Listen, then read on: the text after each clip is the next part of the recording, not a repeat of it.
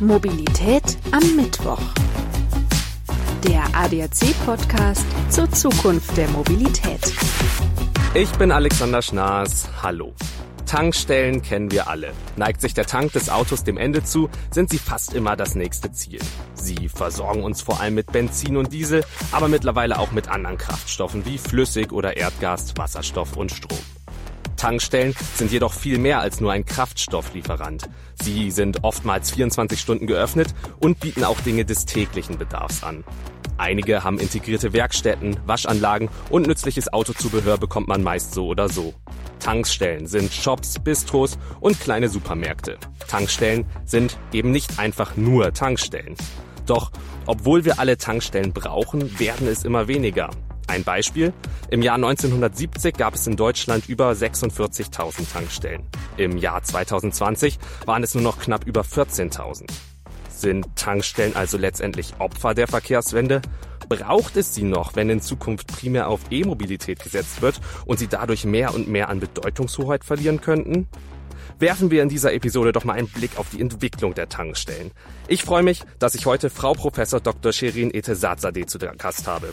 Sie ist Leiterin des Smart City Institutes und befasst sich mit Forschungsfragen rund um das Thema Stadt der Zukunft. Hallo, Frau Professor Etesadzadeh. Hallo, Herr Schnaas. Ja, schauen wir doch einfach mal weitere 50 Jahre in die Zukunft. Wenn wir gerade gehört haben, ähm, dass die Tankstellen in den letzten 50 Jahren immer weniger geworden sind. Was wird mit den Tankstellen in Zukunft in den Städten passieren? Ja, also 50 Jahre in die Zukunft zu blicken, ist eine Aufgabe, die im Grunde nicht bewältigbar ist. Doch was wir tun können, ist zu hinterfragen, welche verschiedenen Entwicklungen als Einflussfaktoren auf die Rolle und die Entwicklung der Tankstellen einwirken. Und äh, da ließen sich zum einen ökologische Entwicklungen benennen oder auch städtische Restriktionen, denn aus Sicht der Städte werden Veränderungen erforderlich, die wir ähm, äh, zu spüren bekommen in unserem Mobilitätsverhalten. Und zum anderen äh, gibt es aber auch soziokulturelle Veränderungen und te technische Entwicklungen, die die Zukunft der Tankstellen definitiv beeinflussen werden. Also wenn ich jetzt richtig mitgezählt habe, sind das vier Aspekte, die einen besonderen Einfluss nehmen können. Fangen wir doch einfach mal mit den ökologischen Einflüssen an und vielleicht auch den städtischen Restriktionen. Was sind das für Entwicklungen? Können Sie die grob umreißen? Gerne. Also ein zentraler Faktor ist natürlich der Klimawandel und die daraus resultierenden Klimaziele. Äh, wir haben jetzt äh, alle gehört, die EU-Klimaziele besagen, dass wir im Jahr 2030 schon 55 Prozent weniger Emissionen produzieren müssen, als wir es im Jahr 1990 getan haben. Und sie besagen ferner, dass wir bis zum Jahr 2050 sogar klimaneutral werden müssen. Außerdem haben wir natürlich generell einen sehr hohen Umwelt- und Ressourcenverbrauch, dem wir in irgendeiner Form entgegenwirken müssen. Und äh, das heißt, hier werden in jedem Fall auf, dem, äh, auf den Mobilitätssektor Veränderungen zukommen. Und bezogen auf den urbanen Raum gibt es dann noch Restriktionen, die diese Entwicklung stützen. Das wären dann zum Beispiel der hohe Flächenwettbewerb in Städten oder die in den vergangenen Jahren äh, stark thematisierte Luftqualität oder auch die Lärmreduzierung. Und äh, vor diesem Hintergrund sehen wir, dass Städte ungefähr seit dem Jahr 2016 verstärkt mit zahlreichen restriktiven Maßnahmen reagieren, die den Autoverkehr reduzieren sollen und eine Mobilitätswende einleiten sollen. Mhm, das sind beispielsweise Maßnahmen wie Fahrverbote. Einfahrtsbeschränkungen, Geschwindigkeitsbeschränkungen, City-Maut, Prohibitivpreise oder Gebühren also generell Maßnahmen, die das äh, Autofahren teurer und langsamer machen. Sie haben auch die soziokulturellen Veränderungen angesprochen. Was kann man darunter verstehen? Ja, also soziokulturell sehen wir in vielen Gesellschaftsbereichen, dass Menschen und Familien nach einem gesundheitsbewussteren Leben streben. Manche haben so eine Lebensweise sogar schon umgesetzt. Und gerade in diesen äh, Gesellschaftsteilen erkennen wir auch ein wachsendes Interesse an Fußgänger- und Fahrradfreundlichen Kommunen und daraus resultierend im urbanen Raum dann auch den Wunsch nach einer Stadt der kurzen Wege. Das ist eine Stadt, in der man vieles vor Ort erledigen kann und das nach Möglichkeit zu Fuß. Und äh, diese Bedürfnisse werden gerade vor dem Hintergrund der Pandemie und äh, der entsprechenden Entwicklungen im vergangenen Jahr aktuell verstärkt adressiert. Natürlich gibt es auch ein generelles Interesse an einem hochwertigen, ruhigen, sauberen und gesunden Lebensumfeld. Ähm, aber das wird eben zunehmend immer mehr mit einer Reduktion des Autoverkehrs in Zusammenhang gebracht. Was wir uns bewusst machen müssen, ist, dass wenn es um die Idee der Stadt der kurzen Wege geht, unser wachsendes Interesse am Online-Shopping diesen äh, Entwicklungen natürlich entgegensteht weil äh, unser Online-Konsum macht zwischenzeitlich circa 13 Prozent äh, vom Gesamtumsatz des Einzelhandels aus. Wir sehen signifikante Wachstumsraten, gerade in den vergangenen anderthalb Jahren. Und das macht natürlich entsprechende urbane Logistikprozesse, Logistikflächen äh, und auch Logistikverkehr erforderlich. Und es verändert natürlich auch die Struktur des Einzelhandels. Und es gibt verschiedene Experten, die einen deutlichen Flächenverlust des Handels in äh, den Innenstädten befürchten. Und dann werden wir uns natürlich die Frage stellen müssen, äh, wie wir die Städte zukünftig überhaupt nutzen werden. Und als letzten Punkt haben Sie noch die technischen Entwicklungen angesprochen. Ich vermute, da fließt das Kerngeschäft, sage ich mal, der Tankstelle mit ein, also unter anderem, wie sich die alternativen Kraftstoffe entwickeln werden. Ganz genau. Also schauen wir doch einfach mal, was technisch passiert ist. Die Otto- und Dieselmotoren wurden extrem optimiert. Ähm, alternative und synthetische Kraftstoffe wurden entwickelt und werden weiterhin entwickelt. Wir sehen neue Antriebsarten wie die Elektromobilität und es werden ganz neue Transportmittel entwickelt. Was aber entscheidend äh, unser Mobilitätssystem äh, zukünftig verändern wird, ist, dass ähm, unsere Systeme von künstlicher Intelligenz gesteuert, vernetzt und äh, geprägt werden. Und das heißt, ähm, wir können eigentlich davon ausgehen, dass der urbane Verkehr in Zukunft zunächst mal über Regulierungen umstrukturiert wird und etwas später wird er dann hoffentlich äh, ganzheitlich neu gestaltet. Und wenn das eintreten würde, hieße das, dass wir nachhaltiger mobil wären, vernetzter, integrierter, hoffentlich diskriminierungsfrei mit allen verfügbaren Verkehrsträgern und wie ich auch hoffe, mit unterschiedlichen Antriebsarten.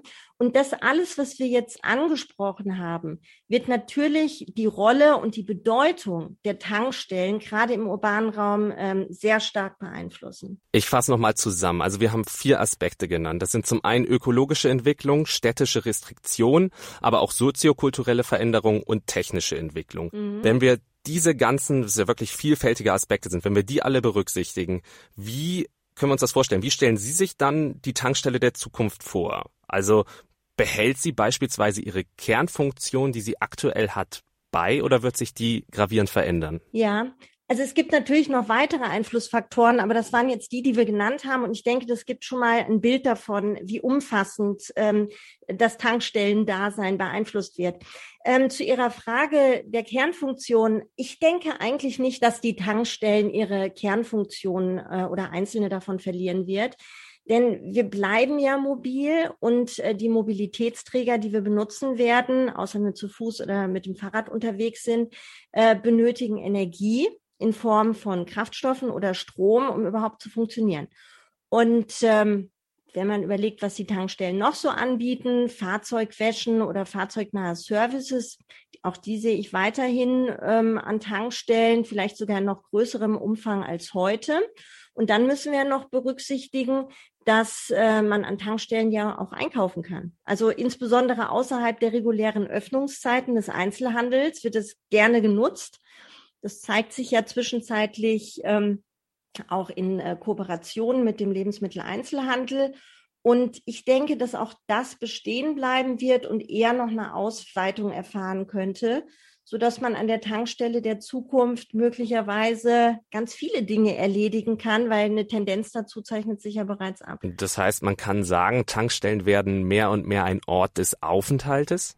Also das ähm, Bestreben ist ja bereits da und es lege eigentlich nahe, diesen Aspekt der Aufenthaltsqualität ähm, da, wo es räumlich passt, noch weiterzuentwickeln. Im ländlichen Raum sehen wir das ja übrigens. Da nehmen Tankstellen ja schon heute hier und da äh, so, ein, so eine Funktionalität als Treffpunkt ein, wo man alles Mögliche erledigen kann. Äh, und daraus ließe, daran ließe sich ja äh, durchaus anknüpfen. Mhm. Lassen wir uns noch mal einen Blick auf ähm, die, die Kraftstoffe oder die Antriebe der Fahrzeuge werfen. Die E-Mobilität ist ja so der Antrieb, der als Antrieb der Zukunft gewertet wird momentan. Eine Umfrage von uns hat aber gezeigt, dass sich zum Beispiel nur 28 Prozent vorstellen können, ihr E-Auto an Tankstellen zu laden. Wie sollte man dann damit umgehen, wenn wir wirklich sagen, okay, die E-Mobilität nimmt mehr und mehr zu, aber nur wenig, immer weniger Leute wollen ihr Auto auch wirklich an der Tankstelle laden, weil es vielleicht viele andere Möglichkeiten gibt, das Fahrzeug woanders zu laden. Also man muss den, den Antriebs, in Anführungszeichen Kraftstoff, nicht mehr direkt an einem Ort beziehen. Wie sollte man damit umgehen? Naja, also die Haltung, dass die Leute im ersten Schritt sagen, sie können es sich nicht vorstellen, an der Tankstelle äh, zu laden, ist eigentlich nachvollziehbar weil äh, bislang verbinden die Menschen mit einem Ladeprozess zunächst mal lange Ladezyklen, die sich am besten mit langen Standzeiten kombinieren lassen. Und ähm, die langen Standzeiten sehen wir eben am ehesten zu Hause beim Arbeiten, teilweise auch noch beim Einkaufen. Ähm, wobei man sagen muss, äh, es hat ja gar nicht jeder die Möglichkeit, zu Hause zu laden. Und gerade in Städten ist das nicht der Fall.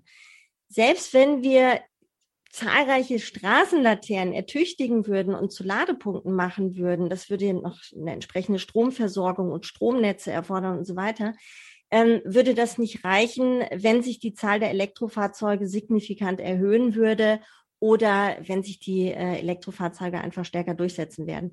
Und unser konditioniertes Verhalten ist es nun mal, einen kurzen Stop an der Tankstelle zu machen, vielleicht eine Kleinigkeit zu kaufen und ansonsten nicht groß aufgehalten zu werden. Das heißt, eine Pause an der Tankstelle, jetzt mal bis auf Rastplätzen auf der Autobahn, äh, erfolgt ja bislang eher freiwillig. Und äh, gerade im urbanen Kontext haben wir viele alternative Anlaufpunkte oder Aufenthaltsorte mit einer hohen Aufenthaltsqualität, an denen wir unsere Zeit verbringen können. Das heißt, wenn an den Tankstellen geladen werden soll, muss sich was verändern. Also zum einen müssten wir Schnellladesysteme anbieten, die genau wie die anderen äh, Lademöglichkeiten aus regenerativen Energien gespeist werden sollten. Hier liegt übrigens dann auch nochmal ein neues Geschäftsmodell für die Konzerne. Ähm, zum anderen müssen wir äh, die Aufenthaltsqualität erhöhen. Und vor allem, und das ist meines Erachtens das Wichtigste, wir müssten die Menschen produktiv werden lassen. Ähm, weil sobald ich die Zeit nutzen kann, ist es ja keine verlorene Zeit. Das heißt, wir müssten uns schon in so eine Richtung der multifunktionalen Orte entwickeln, die wir eben schon angesprochen haben. Was wären das denn dann für Funktionen, die auf die Tankstelle zukämen? Ja, also fragen wir uns doch mal zunächst, wo wir Tankstellen in Städten überhaupt vorfinden. Wenn Sie in den großen Metropolen unterwegs sind, ähm, wie in Paris oder so, finden Sie in den Innenstädten ja kaum noch Stationen. Und ähm, die, die schönen großen, groß gestalteten Tankstellen befinden sich so häufig an, an den Stadträndern oder an den großen Ein- und Ausfallstraßen. Und ähm, deshalb wäre es zum Beispiel vorstellbar, äh, diese Orte umzunutzen und sie zu Mobilitätshubs zu machen. Mobilitätshubs sind ein ganz zentrales Element ähm, des Verkehrssystems äh, einer Smart City. Und das wäre so eine Art städtische Andockstelle für einpendelnde Fahrzeuge. Ähm, man könnte sich vorstellen, dass wir hier größere technisch koordinierte Parkbereiche finden, ähm, wo Autos sehr dicht geparkt werden könnten, zum Beispiel für konventionelle Antriebe. Wir könnten uns auch Park- und Ladepunkte für Elektrofahrzeuge vorstellen. Und äh, von diesem Mobilitätshub aus könnte man dann ähm, also das könnte man so von außen anfahren und sich dann mit ähm, dem ÖPNV oder anderen geeigneten Mobilitätsträgern beziehungsweise mit allem, was erlaubt ist, dann in die Innenstadt weiter bewegen.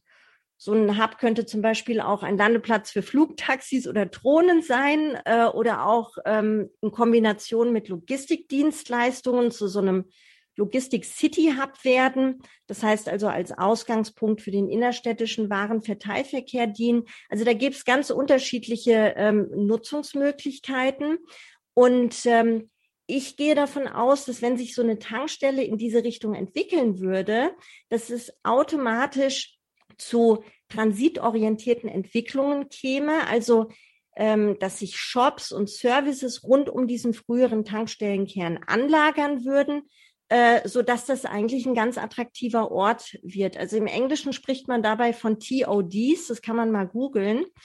Ähm, und was man sich dann noch vorstellen kann, ist natürlich, äh, dass vor Ort irgendwie neben am oder auf dem Gebäude vielleicht sogar Teile der benötigten Energie, also Strom oder Kraftstoffe produziert würden. Also in überschaubarem Maße, weil ganz könnte man das nicht abdecken, aber also so könnte das ein sehr vielfältiger Ort werden. Mhm. Jetzt, wo ich Ihnen gerade zugehört habe und ähm, mir das bildlich vorgestellt habe, ähm, stellt sich mir natürlich die Frage, wie würden sich dann Tankstellen optisch verändern? Also wenn ich meinen Kindern in 20 Jahren beispielsweise ein Bild von einer Tankstelle von heute zeige, wäre sie dann als solche noch erkennbar oder würde sie sich komplett verändern optisch? Das ist eine äh, interessante Frage. Ähm, also ich denke, wenn sich die Entwicklungen so ergeben würden, wie ich das eben umrissen habe, wird sich natürlich einiges ändern. Ähm, man könnte sich ja so eine Tankstelle auch ergänzt um Hoch- und Tiefbaumaßnahmen vorstellen. Äh, in den Untergeschossen könnte sich dann zum Beispiel Parkraum und Ladeinfrastruktur befinden oder auch Logistikflächen oder Serverräume. Ebenerdig könnten es dann, könnte es irgendwie Services rund um das Parkzeug, äh, rund um das Fahrzeug geben oder zum Beispiel Schnellladesäulen für Leute, die es eilig haben. Das Erdgeschoss wäre dann wohl relativ, äh, da wäre dann wohl relativ viel los, äh, weil dieser Hub dann ähm, so eine Art Start- und Ankunftsort für viele Menschen wäre. Und dann könnte man Obergeschosse schaffen, ähm, die ähm, vielleicht Aufenthaltsräume ähm, vorhalten, Büros, Coworking Spaces, Fitnessstudios. Also wäre vieles vorstellbar.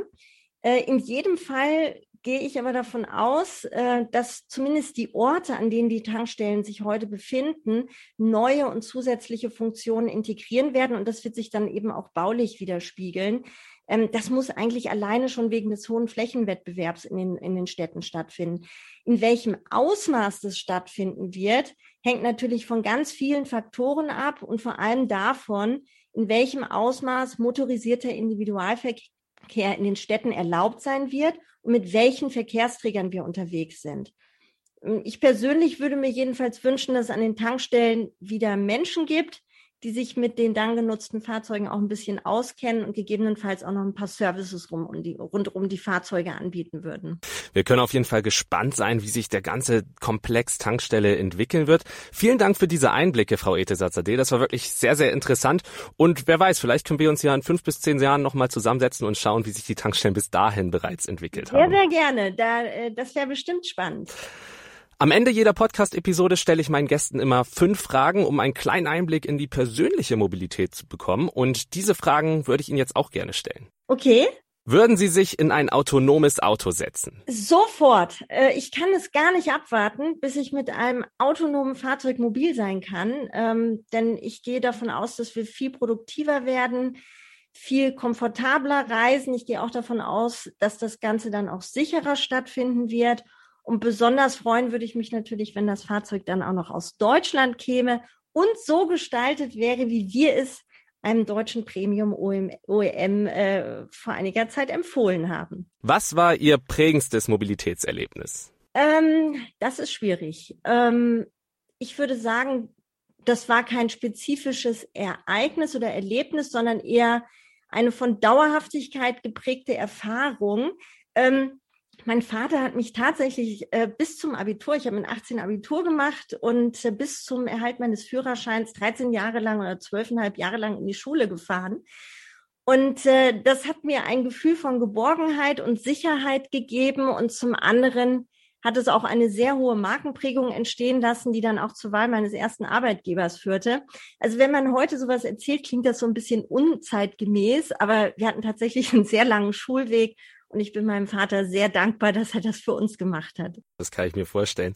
Die nächste Frage wäre, sollten Städte autofrei werden? Ähm, ja, also aus einer stadtplanerischen Perspektive heraus könnte man das sicher bejahen. Das tun auch ganz viele Stadtplaner. Ich selbst würde es aber eher verneinen, weil ich der Meinung bin, dass eine radikale Abschaffung des Autos dazu führen würde, dass wir hinsichtlich der Demokratisierung der Mobilität, und das ist ja eine Errungenschaft des letzten Jahrhunderts, rückschrittig würden. Das soll heißen, wir haben, also Demokratisierung soll heißen, dass wir es ja immer mehr Menschen ermöglicht haben, mobil zu sein. Und äh, das ist etwas, was wir eben durch das eigene Auto im, im vergangenen Jahrhundert erreicht haben. Natürlich können wir auch anders als mit dem äh, Privatfahrzeug mobil sein. Aber es wird meines Erachtens immer Gruppen geben, die in ihrer Mobilität in irgendeiner Weise eingeschränkt sind oder anlassbezogen reisen müssen oder möchten. Und ich meine, dass wir dafür äh, Mobilitätsangebote aufrechterhalten sollten, die es diesen Menschen ermöglichen, von Tür zu Tür unterwegs zu sein. Das heißt, ich würde also schon sagen, dass das Auto im urbanen Kontext vorkommen soll, aber eben in einer sehr koordinierten Form und auch restriktiver, als es heute der Fall äh, ist. Und das würde bedeuten, ähm, wir müssten natürlich den ÖPNV ertüchtigen und ergänzen und letztlich verschiedenste Mobilitätsträger nebeneinander innerhalb des städtischen Raums nutzen, so dass wir alle gemäß unserer verschiedenen Bedarfe mobil bleiben können. Glauben Sie, dass wir Flugtaxis noch erleben würden? Auf jeden Fall. Ähm, wir werden urbanen Flugverkehr mit elektrischen Flugtaxis äh, und Drohnen erleben, wahrscheinlich, äh, so wie wir heute schon den äh, Helikopterverkehr in Großstädten kennen. Ich denke, dass sich diese Entwicklung insbesondere in Megacities, in, in Asien und ähm, in Nord- und Südamerika zuerst zeigen werden, aber auch in Europa. Denken Sie zum Beispiel ähm, allein an den Weg vom Pariser Flughafen in die Innenstadt. Da gibt es heute schon abenteuerlichste Möglichkeit, um die Strecke zurück, äh, Möglichkeiten, um diese Strecke zurückzulegen. Ähm, und ich denke, dass hier Flugtaxis eine Alternative bieten. Mit äh, Volocopter zum Beispiel stehen wir übrigens lose in Kontakt. Die Kollegen haben in unserem aktuellen Buch Smart City Made in Germany mitgeschrieben. Ähm, Lilium arbeitet an Flugtaxis, Airbus hat verschiedene Lösungen im Portfolio und weltweit laufen ganz viele Aktivitäten. Das muss natürlich koordiniert werden. Es hat e-, extreme Sicherheitsaspekte, die hier berücksichtigt werden müssen. Aber ich denke nicht, dass der urbane Flugverkehr noch äh, lange auf sich warten lässt. Mhm. Und die letzte Frage wäre, was ist die meistgenutzte Mobilitäts-App auf Ihrem Handy? Ähm, ich bin mit der Nutzung von Apps sehr zurückhaltend, aber äh, die indirekt meistgenutzte Mobilitäts-App ist die der Deutschen Bahn. Darf ich kurz fragen, warum Sie zurückhaltend sind mit der Nutzung von Apps? Ähm, wenn Sie sich so viel mit dem Thema Digitalisierung und den Ups und Downsides davon befassen und ähm, dann auch beginnen, äh, Geschäftsbedingungen äh, zu lesen, äh, werden sie zurückhaltender. Alles klar. Frau Etesazadeh, vielen, vielen Dank für das Gespräch. Ich habe mich sehr gefreut und fand es wirklich sehr interessant. Vielen Dank für Ihre Zeit. Ich habe mich ebenfalls sehr gefreut, Herr Schnaas. Herzlichen Dank und bis zum nächsten Mal. Und Ihnen allen wünsche ich jetzt einen schönen Tag noch. Das war Mobilität am Mittwoch, der ADAC-Podcast zur Zukunft der Mobilität. Alle 14 Tage überall frisch, wo es Podcasts gibt. Ich bin Alexander Schnaas. Bis dahin. Ciao. Mobilität am Mittwoch. Der ADAC-Podcast zur Zukunft der Mobilität.